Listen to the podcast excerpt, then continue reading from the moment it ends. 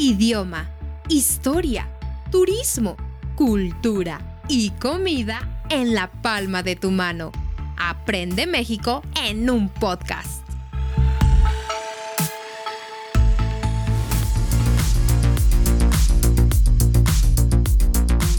Hola, hola, mis queridos escuchas, ¿cómo están? Bienvenidos a otro episodio de Aprende México en un podcast. Sí, la voz ha vuelto, queridos, estamos de regreso. Mi nombre es Perla Muciño y como cada noche nos acompaña Alberto Muciño. Hola, hola. Hola, ¿qué tal? ¿Cómo están? Muy buenas noches a todas las personas que nos escuchan, a ti, Perla, buenas noches. Gracias por escucharnos hoy, como siempre que pasa algo así.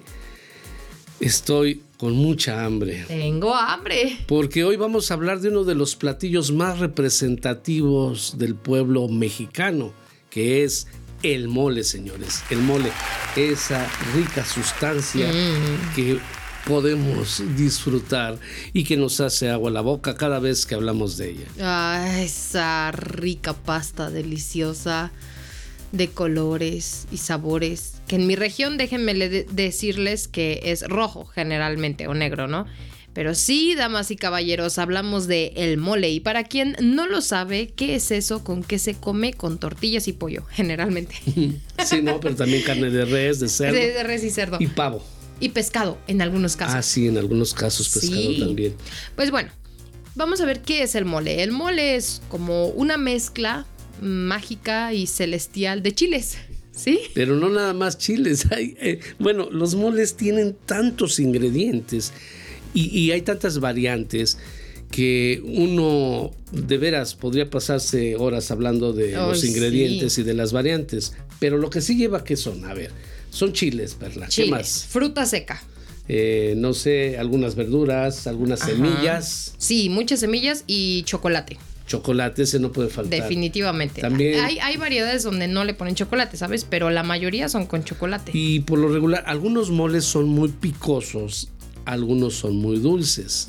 Aquí ya va... va eh, Regiones y gustos. Sí, por ejemplo, hay un mole que se hace en una región de, de Guerrero que es picoso, picoso, picoso, que de veras de probarlo te enchilas. Sí. Enchilarte quiere decir que, pues, que, comes algo picante que pica demasiado. Ajá, y que quedas con la boca caliente y... Y llena de picante. sí, es difícil explicar el verbo, pero el punto es que comes mucho picante y tu cuerpo no lo resiste. Ok, entonces, bueno, primero sorpréndenos, Perla, ¿cuántas variedades de mole hay en México? Así como oficiales y variedades diferentes, 50 oficiales. De las cuales, si no me equivoco, 30 pertenecen al estado de Oaxaca. Uy, sí, mi amado Oaxaca. Pero la verdad es que en el centro del país de México, sí, en el centro sur, es donde hay más variedades de mole. ¿Por qué? No sé, pero hay, hay muchas. Por supuesto que en el resto del país también hay muchísimas más en la península y en, el norte, ¿no? Pero la situación y lo más hermoso de esta maravilla, como siempre en la comida mexicana, es la diversidad de moles, ¿no? Es igual en el norte de mi estado que en el sur y miren que mi estado es diminuto, diminuto. Entonces, estas variedades hacen que sea delicioso y yo no sé si ustedes recuerden el episodio de los tacos, ¿no? Donde hablábamos que teníamos cientos de variedades de tacos. ¿Por qué no hay cientos de variedades de moles diferentes? Es que es un es una proeza, ¿sí? Es una cosa, ustedes dijeran los millennials, épica hacer mole. Sí, es eso, pero pero vamos. Partamos desde el principio. ¿De dónde viene el mole? ¿Cómo se hizo el mole? ¿Quién lo descubrió? ¿Cómo, cómo llegó ese platillo a México y cómo se fue perfeccionando. Tú tienes la historia, ¿no, no este, Perla? Pues a mí me gusta la fantasía, así que vamos a poner esto medio fantástico. Había una vez en un pueblo bien antiguo, pero bien antiguo, donde unos dioses bien, bien sabios que les gustaba comer, les dijeron a los pueblos indígenas, pueblos indígenas mezclen chiles y semillas y va a salir algo rico y fue una de las maneras para conservar la comida. secaban las semillas, secaban los chiles, los molían en el metate, después les digo que es un metate, y hacían una especie como de pasta o polvo, y donde guardaban estas comidas para reservarlas para después. Luego, después de los años, sí llegaron los españoles y dice la historia, cuenta el mito, la leyenda, de que en un ex convento, esas casas de monjas, pues iban a recibir a un superobispo, no recuerdo exactamente la categoría. Una persona muy importante. muy, muy importante. Eh, del medio eclesiástico. Ajá, del clero. Pues, entonces las monjitas estaban bien espantadas porque no tenían que comer o qué darle de comer. Y en el caos y el griterío de, ah, ¿qué le voy a dar de comer? Pues se les ocurrió la brillantísima idea de, ¿por qué no? Mezclar todos los ingredientes que tenían en la cocina, hacerlos una salsa y ponerle un guajolote, un pavo. Y ¡zas! Cuando llegan los extranjeros, sí. se fueron de espaldas, dijeron, qué maravilla es esto, qué es esto. Y pues las monjas realmente no llevaron una receta a la mesa, simplemente fue algo fortuito, algo que salió de repente. Entonces ellas trataron de acordarse y fue cuando mezclaron, empezaron a hacer todas estas mezclas. Para que tengan una idea, un mole normalito un mole tradicional. Sencillito. Sencillito, lleva más de 50 ingredientes. Sí, el, que nosotros hacemos, después les cuento la historia, ¿no? Pero nos atrevimos a hacer un mole. Tenía 30 ingredientes, 32, ¿no? 32 ingredientes. Es sencillo, ¿eh? Porque hay moles que, que son muy gourmet, por supuesto, ahora, que pueden tener más de 150 ingredientes solamente en esa pequeña salsa. Entonces, imagínense juntar de aquí y de allá 150 ingredientes para hacer una salsa. Es mítico. Sí, en realidad uno dice, pues mezcla 30, 50, 100 ingredientes y cualquiera lo puede hacer, pero darle el toque especial para que cuando entre a tu boca, reviente todo el mundo de sabores y en ese momento tú te sientas transportado como en la película de Ratatouille. Ay, sí. En ese momento tú dices, ¿qué es esto? Y ahora aquí está lo difícil, que no puedes saberlo. ¿Por qué? Porque cada persona, no cada persona en realidad, cada región de México elabora sus propios eh, recetas. No, sus sentimientos del mole realmente, sentimientos, porque eh, lo hacen con un amor. Y si ustedes ven algún, una película mexicana de hace mucho, eh, bueno, no tanto, de la nueva era de la, del cine mexicano que se llamó Como agua para chocolate, se van a dar cuenta, ahí hay una escena donde están haciendo mole y van a ver una mesa llena de ingredientes donde están metiendo y mezclando todos esos ingredientes, cocinándolos para generar un mole especial. es correcto. Y ese, si no pueden ver la película, también pueden leer el libro, que es largo, pero es, es eh, bonito. Entonces, eh, habla también ahí del mole, de lo que significa. Y es que es una combinación de sabores increíble, de verdad. Y una cosa laboriosa, laboriosa. Hacer mole no es tarea fácil. Y miren que ya tuve estudiantes que decidieron hacer mole y sí, se llevaron sus muchas horas en la cocina. Con buenos resultados, por supuesto. Eh, por lo menos, por lo menos te vas a pasar en la cocina de cuatro horas en adelante para hacer mole. Mínimo. Y, aquí el mole tiene un significado especial. Por lo regular lo hacen cuando hay un festejo de algo.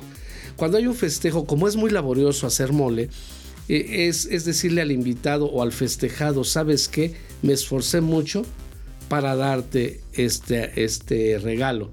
Ahora bien, la industrialización y las nuevas épocas hacen que tú vayas a un supermercado y compres mole en un y compres pasta de mole, llegues a tu casa, le echas agua y, y, algunas otras cositas sencillas, uno, dos o tres ingredientes, lo metas en el pollo y wow. Pero ese no es el mole del pueblo. Ese realmente es un mole industrializado y tiene un sabor muy agradable, pero no se compara nada al mole tradicional que se hace en los grandes pueblos.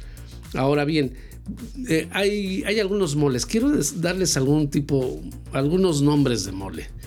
Eh, los más famosos son el mole poblano, el mole negro de Oaxaca, el mole verde, que no es igual al mole pipián y los dos son verdes. El mole pipián, por supuesto. El mole coloradito, un mole amarillo, un mole de los tres chiles, otro mole que se llama manchamanteles. y me acabo de enterar por Perla que en el norte del país hacen un mole blanco. Nunca lo he probado, nunca lo había visto. Pero sí tengo muchas ganas de probar ese mole blanco. Entonces, todo, e, estos son los principales moles. Y, y no sé, cuando vengan a México, como siempre se los recomiendo, no se vayan si no prueban un mole.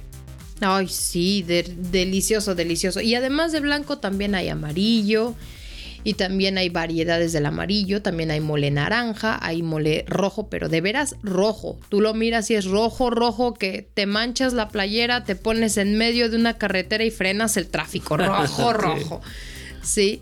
Entonces, la, aquí la, la, mm, la cosa rica de, de los moles es la variedad de las cosas y el misticismo que hay atrás, porque las verdaderas recetas de mole están como guardadas bajo llaves, ¿sí?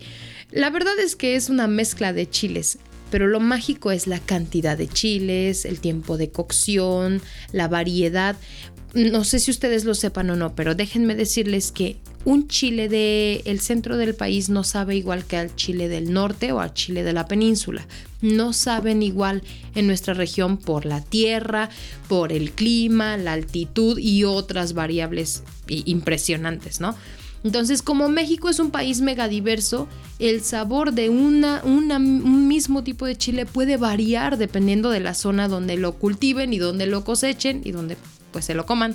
Claro. Entonces, imagínense, un mole nunca vas a ver igual aquí que allá, jamás. Déjame dar un ejemplo. Eh, yo una ocasión aquí en Morelos pedí un mole negro de Oaxaca y me lo hicieron y estaba muy rico. Pero yo también probé un mole de Oaxaca y hay una, hay, hay una diferencia sutil, pero hay una diferencia que sí se marca para el paladar por lo menos para el paladar mexicano. Sí, por los, los que ya estamos acostumbrados a este mole. Y estamos hablando de no muy lejos, ¿eh? De, pues no está tan cerca, ¿eh? No, pero de Morelos a Oaxaca, sí, pero no estás, no te estás eh, cruzando el Atlántico, vaya, estás en el mismo país. Bueno, pero, el, pero, pero nuestros, nuestros escuchas europeos, créeme, está muy lejos. En horas, en horas. De aquí a Oaxaca en carro son más o menos unas ocho horas. No, ocho sí, más o menos ocho horas. De seis a ah, ocho sí, porque Chiapas está después. Ay, perdónenme, mi mamá. De seis a ocho horas. Porque de seis a ocho horas. Tú aquí llegas a Guerrero, a Acapulco, o, en tres horas rica y media. playa. La rica playa. No, entonces debe estar como entre cinco y siete horas Oaxaca. y, y como misterio, ok, les voy a decir. Hay una receta de mole negro oaxaqueño, que es como el mole más, es considerado como, el más tradicional, ¿sí? Pero cuenta la leyenda que el verdadero mole negro, ese que pruebas en las rancherías, en los lugares más recónditos, tiene como sabor especial ceniza de tortilla de maíz. Así queman la tortilla y la añaden como un ingrediente más al mole. Y es negro, de verdad, negro. Sí, sí, sí, negro. Sí, negro. Entonces, yo sé que aquí le decimos tatemar, o sea, queman los chiles, queman tortillas y tiene un sabor, dicen que el sabor es muy duro al paladar, es muy fuerte, pero increíblemente delicioso.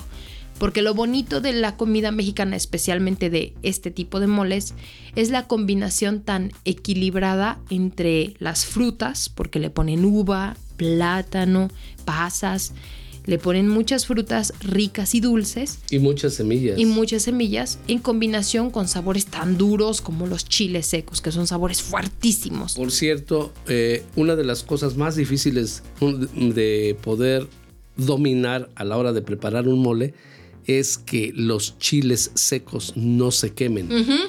Porque si se queman, amarga. Amarga todo el mole y ya no sirvió. Y tampoco te deben quedar crudos porque te sabría a chile crudo. A chile crudo, una salsa común y corriente.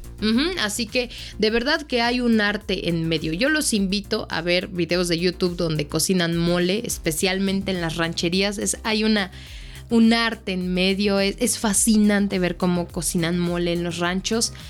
Así que los invito a verlo y si vienen a México, obviamente los invito a probarlo. el que tenga la oportunidad de venir a México, de veras prueben el mole y van a saber por qué hacemos tanto, tanta... ¿Fiesta? ¿Fiesta? Tanta fiesta acerca del mole. Entonces, por favor, Creo que ya llegamos al tiempo, Perla. Yo me voy a despedir. Mi nombre es Alberto Muciño. Me dio mucho gusto saludarlos nuevamente. Hoy no sé qué me pasó, pero estoy como Demóstenes. Demóstenes. Se me está atorando todo al hablar. Sí, porque creo, creo que las glándulas salivarias en este momento hacen de las suyas porque se me antoja un gran plato de mole con una pechuga de pollo. Se dice salivales, ¿eh? ah, sí. ¿Yo qué dije? Salivarias. Ah, sí, no te digo. Ok, bueno, ustedes entenderán, tengo hambre y mi, cerebro y mi boca no trabajan muy bien cuando tengo un hambre de este tipo. Estamos pensando en mole. Señores, entonces me despido. Muchas gracias por escucharnos y nos vemos en el próximo episodio. Alberto, muchísimas gracias por acompañarnos. Me pegaste tu hambre. Oiga, de veras, tengo hambre. Se me antoja un platito de mole con ajonjolí y una piecita de pollo. ok, yo me retiro porque voy a comer. Queridos escuchas, muchas gracias por regalarnos de este maravilloso tiempo. Cuídense mucho, que tengan una maravillosa noche. Nos vemos en el siguiente episodio.